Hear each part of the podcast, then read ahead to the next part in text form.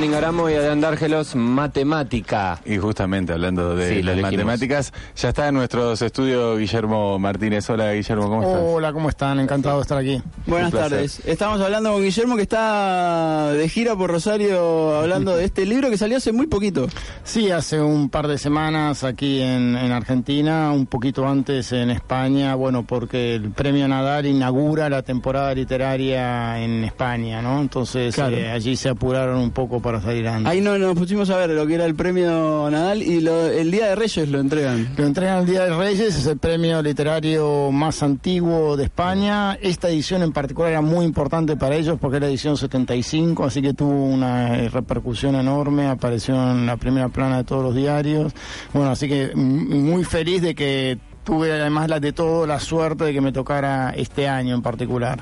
Un premio que ganaron Miguel Delibe, Francisco Umbral, Ana María Matute y de Argentina Juan José Sager, ¿no? Que Bueno. lo- lo conocerán. Acá en la provincia lo acá. conocemos. Es un prócer de la provincia y de la Argentina. Tal cual. Estamos hablando con Guillermo que quizás para el público más eh, común todos lo pueden conocer porque es el que escribió el libro en que se basó los crímenes de Oxford. Claro, Te pasa mucho eso, me imagino.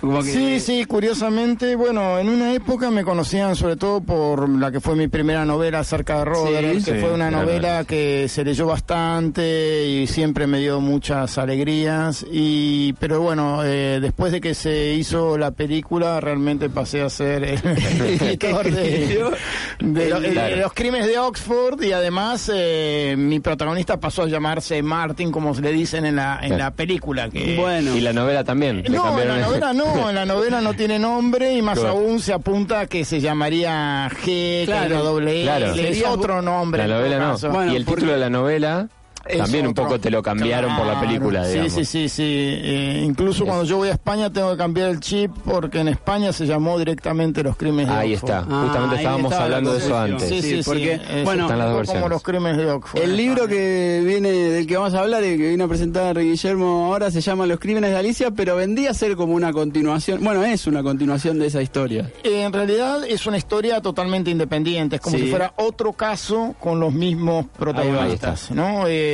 pero para los que leyeron Crímenes Imperceptibles se van a reencontrar con el profesor de lógica Arthur Sí. Seldon, el narrador argentino, su discípulo es el mismo, y aparecen también el inspector Peterson, la advisor y Algunas y- referencias. claro, algunas referencias, pero no es para nada necesario haber leído la novela anterior. Yo te contaba fuera de aire que cuando me enteré de que esta era la continuación de la otra y no la había leído, quise leer aunque sea un poco de, de Crímenes Imperceptibles y, y llegué a, a- a leer un poco y... Y después medio como que no la podía dejar, pero porque me atrayó, me, resultó muy atractiva. todo el universo narrativo de claro. un joven argentino Claro, que matemático recibe una beca, eh, que se va, que llega a Oxford y, y que bueno, ahí se encuentra con todo este universo. ¿Fue algo que a vos te tocó vivir eso en un punto? Me tocó vivir, pero en una edad muy diferente. O sea, cuando yo fui a Oxford ya estaba doctorado, fui a hacer un postdoctorado, fui casado con una hija, eh, alquilé una casa, eh, no pude jugar al tenis con tantas chicas como, como un narrador. Claro. No, no me lo permitían. Bien. Pero algunas de las eh, algunas de las cosas que vi durante ese viaje sin duda están reflejadas en la novela. O sea, el Oxford que viví es el Oxford que sobre el que escribo. Igualmente, para escribir Crímenes Imperceptibles y también para esta novela, eh, tuve que hacerlo con un mapa más bien a la vista, porque no, no confiaba mucho tampoco en mi memoria. Y antes de terminar esta novela, me hice un viaje a Oxford para chequear eh, que lo que yo recordaba más o menos tuviera sentido, para poder vol- volver a ver los lugares, para tener una cierta sensación de, de color, ¿no? Para la novela. Hay una aclaración ahí en el final, como Sí. pidiéndole a los que a los que tienen más eh, eh, presente la ciudad de Oxford que si hay muchas cuestiones que no son tal cual, bueno, que sepan disculpar. Sí, eso tiene que ver con una novela que a mí me fascinó en su momento, que se llama El Cuarteto de Alejandría, que Darrell retrata en esa novela eh, la ciudad de Alejandría de una forma maravillosa, exótica, muy interesante, muy intrigante. Y una vez me encontré con un escritor que vive en Alejandría y le pregunté si la Alejandría de, de Darrell tenía que ver con la ciudad real. Me dijo, absolutamente nada que ver. O sea, es todo inventado.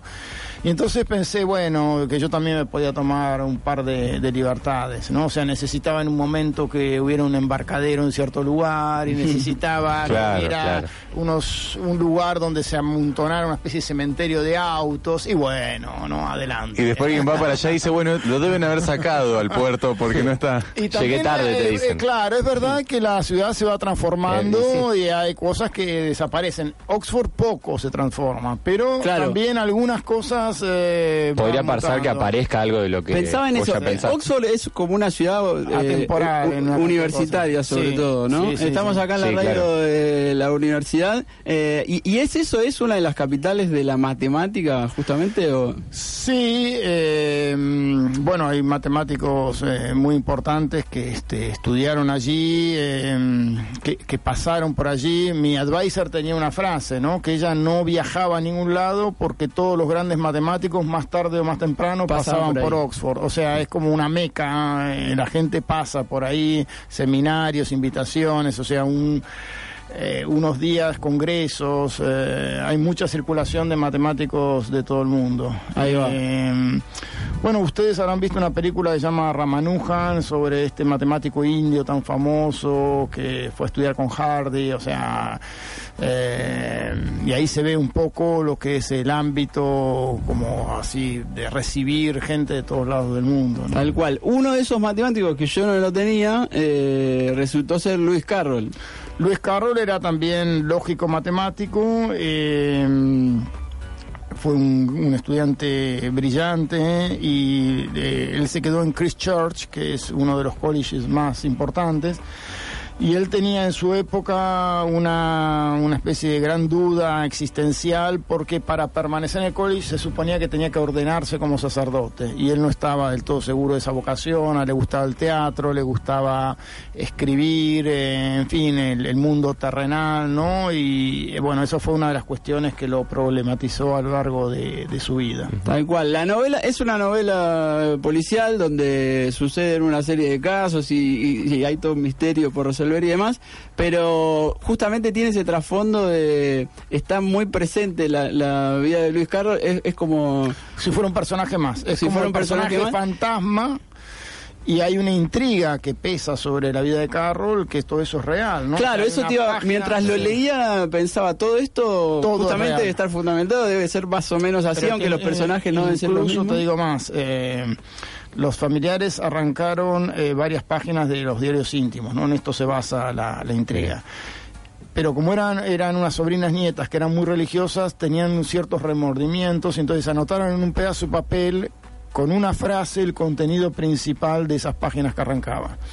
Y ese papel estaba en la casa museo en un catálogo bajo el nombre Páginas cortadas del diario. Y ninguno de los biógrafos lo, había- lo había visto, o sea, había reparado en eso. Entonces yo digo en la novela, es como si la carta robada Claro. estuviera dentro de un sobre que dijera carta robada, Claro. ¿no? Porque había un ítem del catálogo del museo que decía páginas cortadas del diario. Y una joven dramaturga que estaba en la búsqueda de materiales de Carroll para hacer una obra de teatro, vio ese ítem, pidió la, la carpeta y encontró en ese pedazo de papel la información esencial de una de las páginas por las que se disputaban todos los biógrafos, que, que era la qué había ocurrido en la pelea que tuvo Carroll con la mamá de Alice la, Claro. la, la niña que... Cosa de lo que me enteré también, bueno, uno que por ahí no tiene mucha data sobre eso, ¿no? Pero que Alicia existía, era una niña, era una familia, Sí, con la sí, que claro. se había relacionado mucho. La Eh, llevaba a las hermanas a pasear al río, les contaban al río la historia de lo que después fue Alicia en el País de las Maravillas. De hecho, Carroll escribe primero una versión de Alicia en el País de las, Maravillas que se llama Alicia bajo tierra, a pedido de esta chica Alice, Alice Liddell. Eh, ¿Y qué decía esa? Bueno, esa entonces esa- en esa página portada? estaba la discusión No que se había puede tenido decía Carol Gabriel. con la madre de Alicia. Y bueno, y esa página es la que desaparece, las, las sobrinitas Claro, la arrancan, claro. pero hay una pista, es como yo lo llamo la piedra roseta, ¿no? O sea, a partir de una frase se puede reconstruir toda una historia enterrada. Y ese fue como el desafío para escribir la novela. Eso más o menos está desarrollado. Si llegás al final de la novela, como llegué yo hace un rato, te vas a enterar. Sí, Eh, sí. Pero pensaba en eso, que te tuviste que meter en ese universo de Carroll Totalmente, con leí todo, muchas leer toda la biografías, biografía. Claro, la historia de la fotografía en Inglaterra, el mundo victoriano, la cuestión de la desnudez infantil en esa época, eh, cantidades de cuestiones, ¿no? Claro, porque básicamente la, la polémica tiene que ver con esto. Con, Claro, con la naturaleza de la relación que Carroll tenía con las niñas, que en la época pasó totalmente inadvertida, como algo inocente. Su sobrino, que escribió la primera biografía, exalta esa especie de relación que él tenía de amistad con las niñas. Pero bueno, eh, épocas más recientes y más suspicaces empezaron a ver posibilidades de, de pedofilia ¿no? en, en esas relaciones. Bueno, todo eso está también contado en la novela a través de distintos puntos de vista. ¿no? Ahí va, estamos hablando con Guillermo Martínez que sobre este libro que se llama Los crímenes de Alicia y que estaba presentando en la ciudad. No nos queda mucho tiempo No, eh, estamos- porque se te va el avión Guillermo, Sí, verdad. dentro de un rato, pero bueno, charlamos un ratito sobre este libro. Sí. Eh, y yo te quería preguntar cuando vos se te viene la historia a la cabeza, aparece esto y tenés que mezclarlo con tanta información del mundo real. Sí. ¿Cómo haces? ¿Armás? eh, Bueno, esa, lo- esta es ¿Aparece antes? vez- ¿Aparece sí, después? Fue un problema nuevo para mí. O sea, yo estaba muy orgulloso de mis novelas anteriores porque eran novelas eh, que estaban sostenidas totalmente en la imaginación y en cierta investigación que tenía que ver con mi formación de Claro. 25 años. A lo que. Claro, estaba ahí, la podía tomar lo que quisiera Claro. porque era un- una especie de fondo inagotable. En este caso no sabía nada de la vida de Carroll y tuve que hacer la investigación ad hoc. Así que por primera vez me enfrenté a este problema de lo documental. Pero bueno, eh, decidí, por ejemplo, hay una sociedad Luis Carroll real. Decidí imaginarme u- una hermandad Luis Carroll que en donde yo pudiera tener total libertad para pensar las características de cada uno de los personajes y hacer pie solamente en el hecho documentado de que existió ese papel, ¿no? Claro. Eh, Y- y todo el- lo que ocurre, digamos, en el plano de la novela policial es inventado. Claro. Y todo lo que ocurre en el plano de las eh, discusiones que tienen los miembros de la hermandad sobre la vida de Carroll, todo es eh, Está basado- documentado tal como Eso es, así. Entonces lo que hice fue separar de esa forma. Lo que se dice de Carroll es todo real. Y todas las acciones a partir de, de la- la- el descubrimiento del papel es todo ficticio. Eso te iba a preguntar, eh, rápidamente te diste cuenta que ibas a contar esa historia con estos personajes que... No, habían- fue lo más difícil para mí imaginarme, o sea, yo llegué a escribir hasta el capítulo 6 y estuve seis meses detenido pensando cómo tenían que ser los personajes de la hermandad. Pues no quería que fueran mera comparsa, quería que cada Claro. uno tuviera su personalidad, su gracia, su pequeño tic excéntrico.